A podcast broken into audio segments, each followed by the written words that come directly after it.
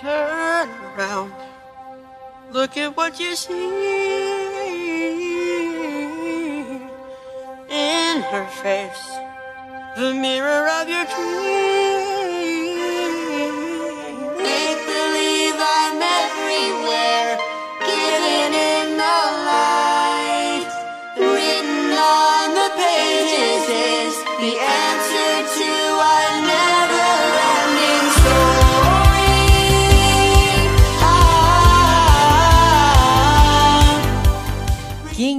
diria? Estamos agora para começar já a nossa leitura do terceiro livro da Bíblia. Agora nós vamos para a primeira carta de João. Já lemos o Evangelho de João e lemos também a carta de Judas com apenas um capítulozinho. Vamos então agora começar a saga para o restante dos escritos de João. A gente tem muita coisa legal para aprender nessas três cartas. E espero que seja de muita ajuda para vocês que estão me ouvindo aí, certo? Vamos lá. Bom,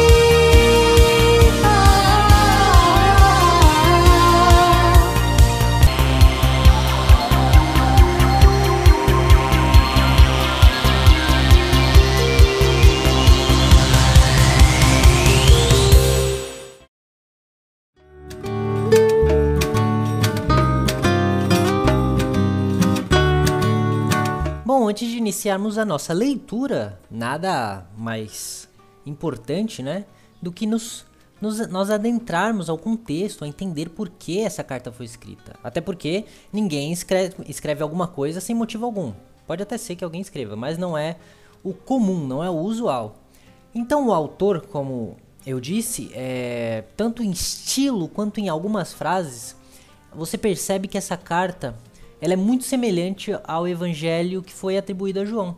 Por isso mesmo que nós atribuímos essas cartas ao próprio João. Ele usa de muitas referências que só estão no evangelho é, que João escreveu.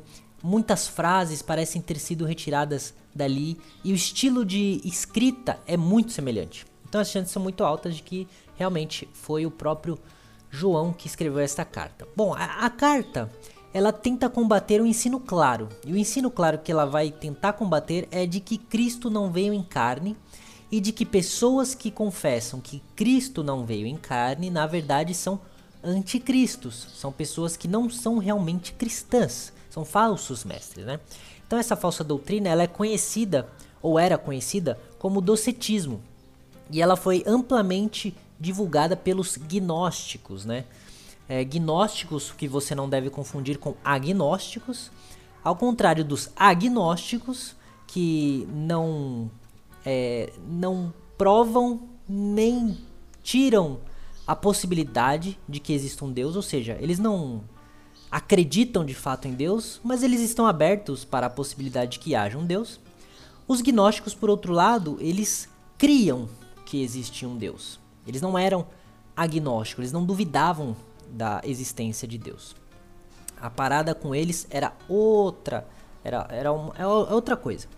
Tanto que é, muitas pessoas falam, ah, do grego não sei o que, mas o que que acontece? Gnosis é uma palavra no grego que significa conhecimento.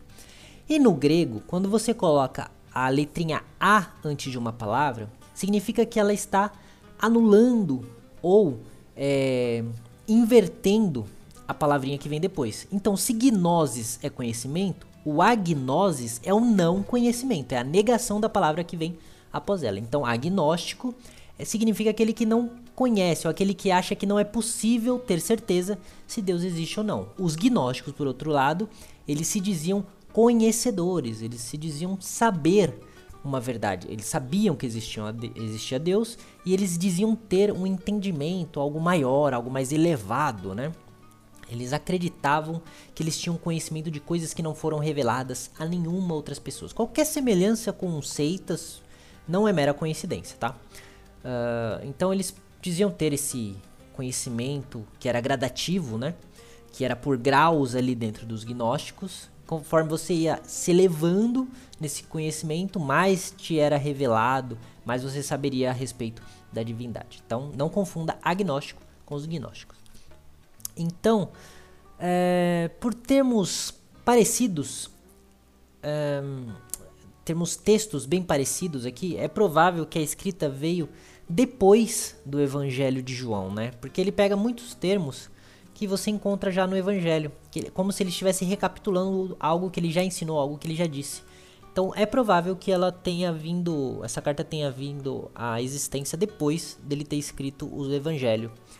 E a provável data fica em torno de 90 depois de Cristo, até se você quiser esticar muito, é, os menos conservadores vão dizer que é até 110 depois de Cristo.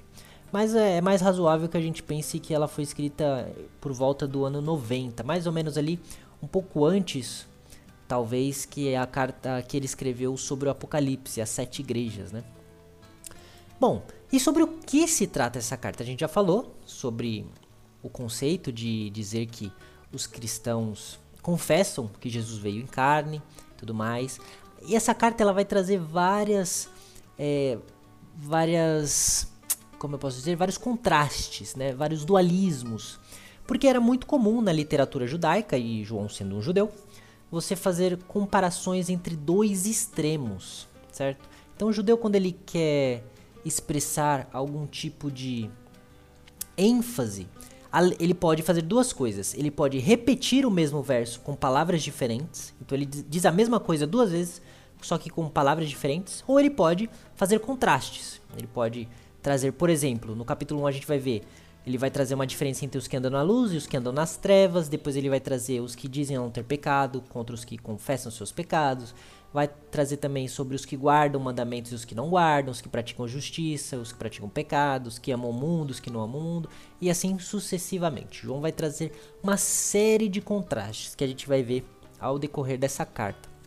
Ele também vai identificar os falsos anticristos, aliás, os falsos mestres, né?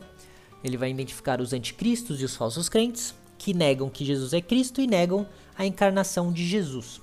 Talvez eles podem até não negar que Jesus seja de fato Cristo. A maioria nega, mas talvez eles não negassem, mas eles com certeza negariam que Jesus veio em carne, certo? Aqui tratando do contexto que João está falando. É, e através da expressão nisto conhecemos, João ele vai trazer o ensino de Jesus de que pelos frutos nós conheceremos a árvore. Então nós conheceremos esses falsos mestres quando analisarmos o conteúdo de suas palavras, de seus ensinos, de suas pregações, certo? Então vamos agora tratar da primeira parte, a primeira porção do texto. É, está lá do verso 5, vamos começar lendo do verso 5, capítulo 1, versículo 5. Aliás, não, não, nada disso, nada disso. Vamos começar lendo do, do versículo 1. Nada a ver. Ó, tô viajando, tô viajando. A partir do versículo 1, nós vamos ler até o versículo 4. Versículo 1 diz assim: Proclamamos a vocês aquele que existia desde o princípio, aquele que ouvimos e vimos com nossos próprios olhos e tocamos com nossas próprias mãos. Ele é a palavra da vida. Então João aqui ele já começa nos lembrando de que no princípio era o verbo. Lembra que eu falei que ele vai trazer várias coisas semelhantes ao evangelho? Então ele já fala do desde o princípio. Nós proclamamos a vocês aquele que existia desde o princípio, semelhante a como ele começa o evangelho. Ele diz que no princípio era o verbo, né? O centro da mensagem de Gênesis Apocalipse é Cristo. Então o centro da mensagem de João vai ser Cristo. E ele vai falar que a mensagem sobre quem ele proclamou é sobre aquele de quem ele ouviu e de quem ele não só ouviu, ele viu. Então Cristo ele foi visto. Não só isso, ele vai dizer que ele foi visto com os próprios olhos e foi tocado com as próprias mãos. Então ele foi ouvido e tocado, o que está já contrapondo o docetismo dos gnósticos, de que Jesus não possuía um corpo, porque para eles a matéria é má, o corpo físico é mau. Essa é uma fonte que bebe muito da filosofia grega, onde uh, o plano o plano espiritual é um plano superior. Nós vemos muito isso em Platão. A matéria é um plano inferior. Então Deus, sendo Deus, não poderia se sujeitar a um plano inferior, segundo essa perspectiva. Então, para eles, Jesus não tinha corpo. Só que João está falando aqui. Nós não só vimos com nossos próprios olhos, mas nós também tocamos com as nossas próprias mãos. Não foi alguém que me disse que tocou, eu toquei. Eu vi e eu toquei, eu senti o corpo de Cristo, eu senti as mãos de Cristo, eu abracei o Cristo. Eu não só ouvi. Então a veracidade do testemunho se dá ainda mais porque ele foi vivido por aquele que está contando a história. Ele não apenas ouviu falar, ele viveu, ele viu. E isso é justamente uma provocação àqueles que pediam provas ou aqueles que achavam que ele só estava inventando uma história. Não, ele está dizendo, gente, eu vi. Eu vi e eu toquei aquele que existia desde um princípio. Então no verso 2 ele vai continuar.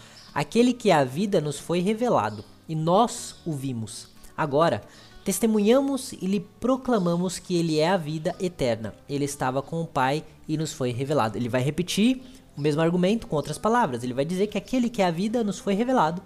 Ele falou que ele estava falando daquele que existia e nós o vimos. De novo ele fala: nós o vimos. Deus ele escolheu se revelar. Foi escolha de Deus se revelar. E nós só conhecemos a Deus porque ele fez essa escolha de se revelar. Deus ele se revela através da sua criação, porém nós aprendemos que isso não é o suficiente para que tenhamos o pleno conhecimento de Deus e de quem ele é.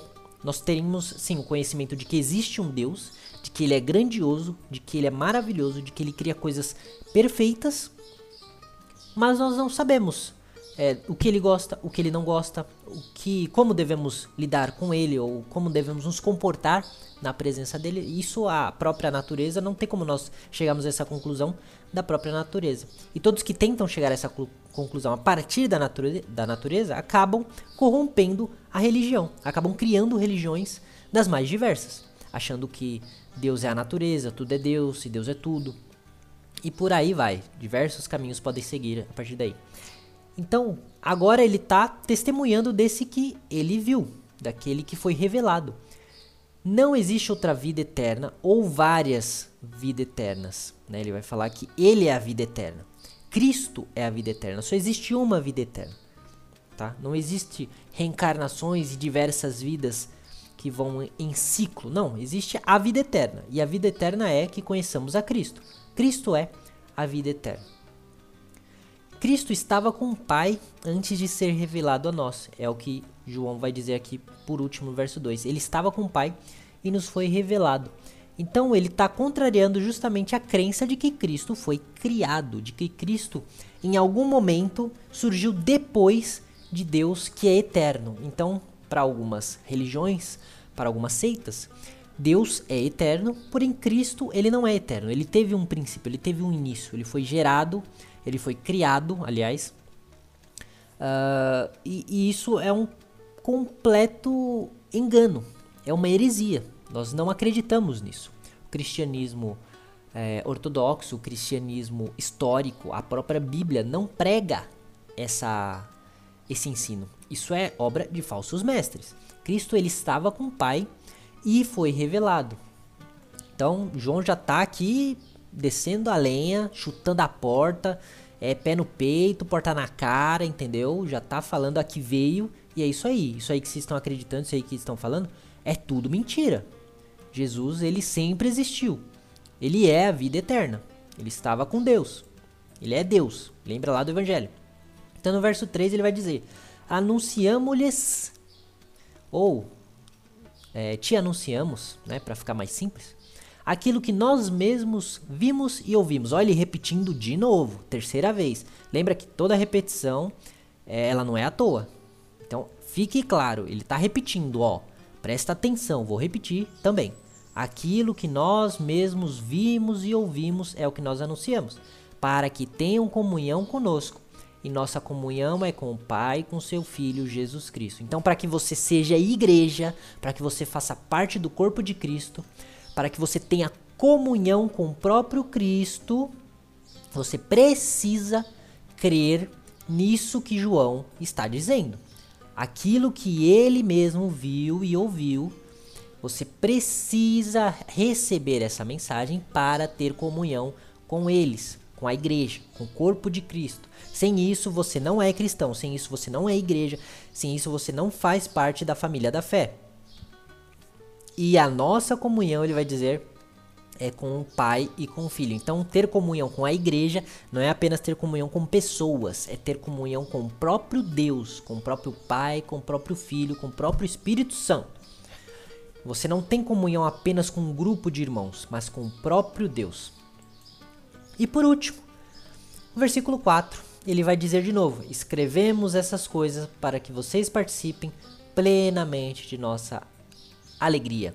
Então percebemos que ele escreveu quatro motivos pelo qual ele está escrevendo essa carta. É, repetir é aprender, né? Então o primeiro motivo, ele está escrevendo porque ele proclama aquele que existia desde o princípio, né? aquele que ele viu com os próprios olhos, aquele que era a palavra da vida. Segundo, aquele que é a vida que foi revelado. Então ele está escrevendo agora, testemunhando e proclamando que ele é a vida eterna, que ele estava com o Pai e nos foi revelado. Terceiro, ele está anunciando aquilo que eles mesmos viram e ouviram. Para, e tem um motivo para ele estar anunciando isso, para ter comunhão com a igreja, com o corpo de Cristo, para que recebamos essa palavra com fé, para sermos povo de Deus. E quarto motivo, ele escreveu isso para que, as, para que a gente participe plenamente da alegria. Da nossa alegria? Nossa, de quem ele está falando? Que nossa é de algum grupo. Da igreja, a alegria dos cristãos, a alegria do corpo de Cristo. Então, se nós recebemos esse ensino, se nós recebemos a alegria da salvação da vida eterna, nós então somos plenamente alegres nestes ensinos. Deus é o prazer e a alegria do seu povo. Então, crer na fé apostólica é fazer parte dessa alegria dada primeiramente aos apóstolos e distribuída então a todos os povos, a todos aqueles que creem em Cristo como seu Senhor e seu Salvador. Como filho de Deus, nosso desejo é de que nossos irmãos, amigos, parentes compartilhem a alegria que encontram em Cristo. Todos nós, quando nos convertemos e temos aquele boom de alegria e de novidade, nós desejamos a todo custo compartilhar isso, porque nós vemos, nós enxergamos finalmente como é bom a alegria da salvação, como é bom aquilo que Cristo fez por nós. Nossa, como nós estamos maravilhados, como nós estamos sem palavras pelo tamanho do sacrifício de Cristo.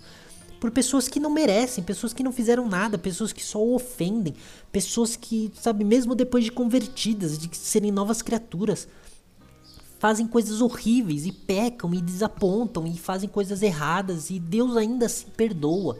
Nossa, que, que, que privilégio, que alegria é essa que nós temos. É uma alegria indescritível, uma graça sem tamanho.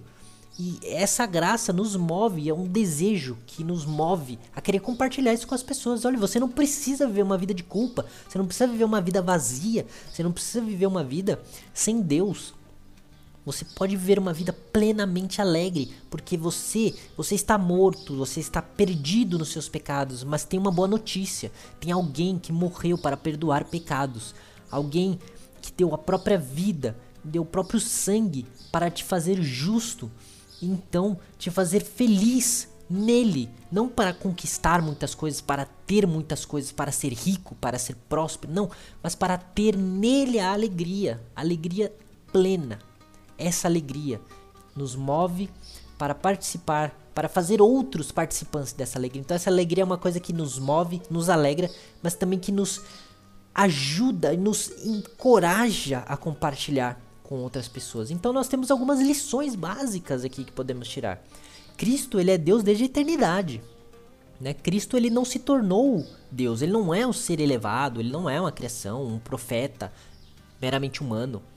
Deus, ele, Cristo, ele é Deus desde a eternidade. Ele foi visto, ouvido e tocado. Ele não foi só visto, não foi só ouvido, não foi só tocado. Ele foi tudo. Ele teve corpo, teve espírito, teve alma para os que acreditam em corpo, alma e espírito. Ele teve tudo o que é inerente ao ser humano, menos o pecado. Então Cristo se fez homem, não deixou de ser Deus ao se fazer homem, continuou sendo Deus, mas se tornou homem enquanto ainda era Deus. Ele é as duas coisas, homem e Deus. E Cristo também é o centro de toda a Escritura. Tudo que você for ler na Escritura vai apontar para Jesus. Ah, tem coisas que parecem é, que são completamente, sabe, não agregam a, a, a mensagem maior da Bíblia, que é Cristo. Tudo agrega. Se você for analisar com cuidado, com calma, você vai ver que tudo agrega. Talvez uma leitura mais desatenta, você não perceba onde é que Cristo se encaixa ou onde é que isso aponta para Cristo, mas toda escritura, tudo no universo, tudo na criação aponta para Cristo.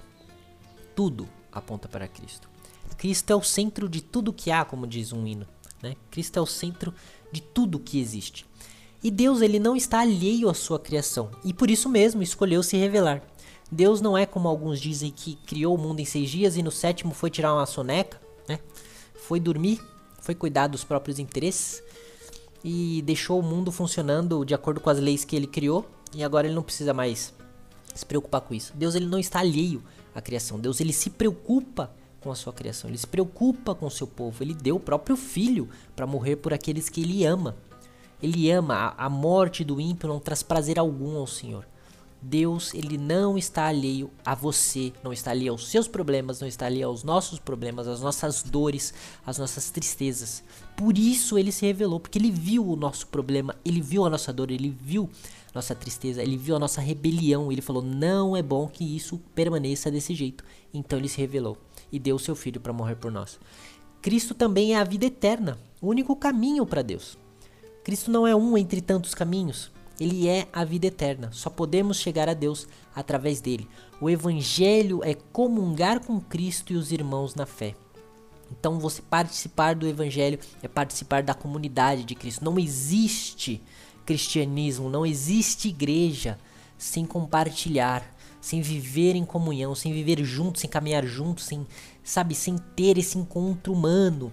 Eu sei que nem todos nós temos facilidade de nos envolvermos com pessoas, de nos abrirmos para outras pessoas, de vivermos em grupo. Eu mesmo sou uma pessoa que tem muita dificuldade de viver em grupo. Mas isso é ser cristão, é você abrir mão de você, do seu egoísmo, do que você gosta, do que você quer fazer só para você, do seu tempo só para você, de suas, suas coisas, para se dedicar também a outro. Por amor a Deus, se dedicar a Deus e através disso se dedicar a outras pessoas, abrir mão só do que você quer, do que você gosta, para pensar também no outro. Isso é comungar com Cristo. Enquanto comungamos com os outros, estamos comungando com Cristo, recebendo a sua mensagem por fé. Em tudo isso que nós vimos hoje, que Cristo é Deus, que ele existe desde a eternidade, que ele veio de corpo. Ao recebermos isso, nós estamos fazendo parte da igreja. E fazer parte da igreja é estar juntos com os irmãos. Certo? Então compartilhar o evangelho, ele é um gesto de amor. É um gesto de amor para com aqueles que estão perdidos é você amar aquele que está perdido tanto a ponto de dizer para ele: Eu quero que você seja salvo. Eu não posso te salvar, mas eu posso te mostrar aquele quem pode te salvar. E é você ajudar esse que está perdido. Crer no Evangelho é participar também da plena alegria que é em Cristo. Saber que Deus nos completa, Deus nos, não só nos completa, como Ele nos transborda, Ele nos preenche. Ele é tudo o que precisamos participar da plena alegria que é em Cristo só é possível se nós crermos no Evangelho tal qual nos foi entregue. Então, que Deus nos ensine, nos ajude a compreender que Cristo é Deus desde a eternidade, ainda que não saibamos explicar como é que só existe um só Deus e três pessoas, possamos aceitar, receber por fé que Cristo é Deus, que ele teve um corpo, ele foi visto, ouvido e tocado, que ele é o centro de tudo que há, que a escritura é a palavra de Deus, que Deus não está alheio à nossa criação, que possamos ter conforto de que Deus cuida de nós e se importa com nós, com cada um de nós. Que creiamos que Cristo é a vida eterna, que partilhar e comungar com o corpo de Cristo é muito importante, que possamos amar os nossos irmãos, assim como amamos nós mesmos. Não falamos que temos que amar o próximo, se nós precisamos amar o próximo, independente de quem seja, quanto mais ainda a nossa família na fé, que nós possamos aprender a amar os nossos irmãos, compartilhar o evangelho a quem precisa, que possa, e que possamos crer é, no sacrifício de Cristo participar da plena alegria que há somente em Cristo Jesus. Amém.